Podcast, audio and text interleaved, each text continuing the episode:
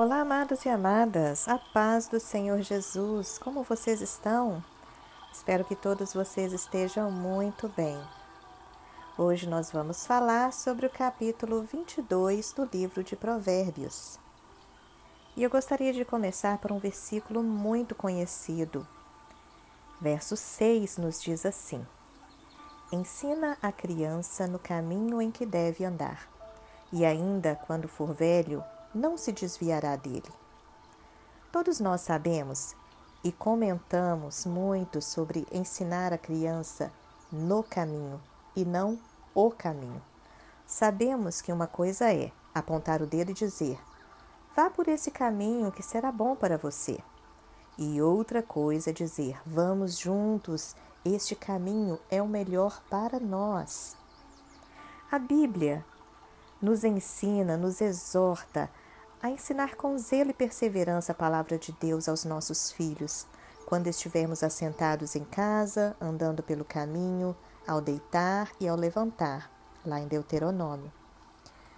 Os pais deixam legado para os filhos quando os ensinam a palavra. E serão como uma gota de óleo na água. Já percebeu? Por mais que esteja no meio da água, a gota de óleo não vai se misturar à água. Pode até ser que muitos se desviaram do caminho, mas converse com o desviado sobre a palavra de Deus e verás que ele ainda tem em seu coração aquela sementinha plantada. Não há como esquecer. Às vezes, o primeiro amor se esfriou, e através de coisas neste mundo e desta vida que sufocaram a semente, entre lutas, tribulações, aos quais a pessoa não teve forças para lutar e acaba se afastando dos caminhos do Senhor. Mas certamente a semente está ali plantada. Ela não morreu. Jesus pode sim fortalecer um filho teu, reavivar a semente.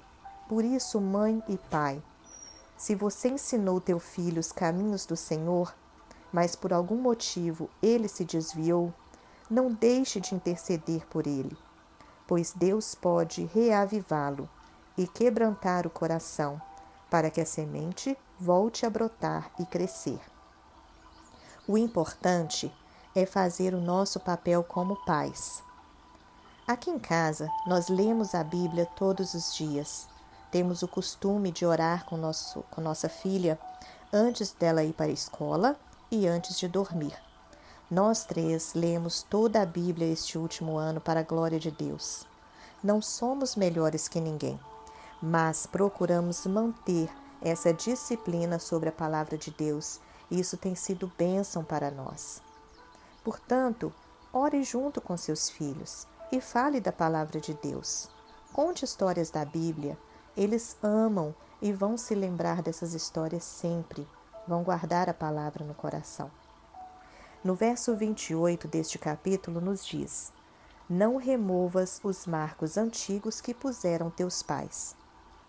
Os marcos antigos que colocamos são estacas firmes que servem de parâmetro para os nossos filhos e as próximas gerações. Nós estamos aqui pela graça de Deus e porque as gerações passadas nos deixaram seus marcos. Nossos pais, avós, os pastores, missionários e por aí vai. Quantos ensinamentos nós recebemos? Quantas pessoas pagaram um preço evangelizando e orando para a nossa salvação? Esses certamente são marcos que precisamos sim para referência. Ou seja, um marco serve também de orientação para a próxima geração. Não podemos ser desconectados da geração passada. Em Josué, capítulo 2, verso 10 e 11, nos fala sobre isso. Foi também congregada a seus pais toda aquela geração.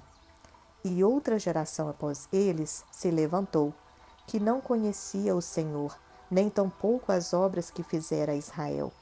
Então fizeram os filhos de Israel o que era mal perante o Senhor, pois serviram aos Balaíns.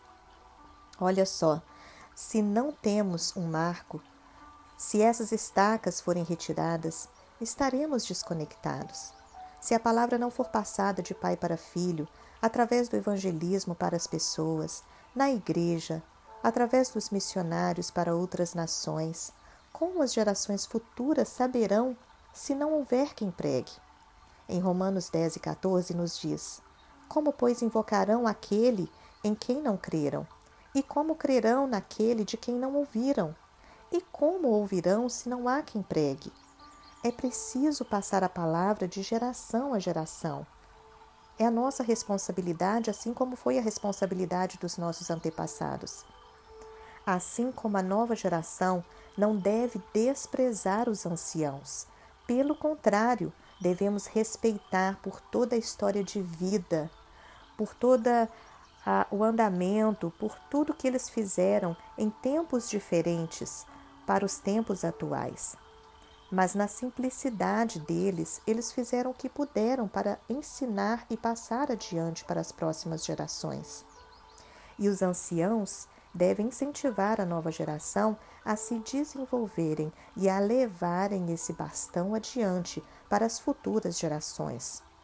Então perceba que um está conectado ao outro e não deve se desconectar, porque assim a palavra de Deus e os ensinamentos da verdade passarão de geração a geração.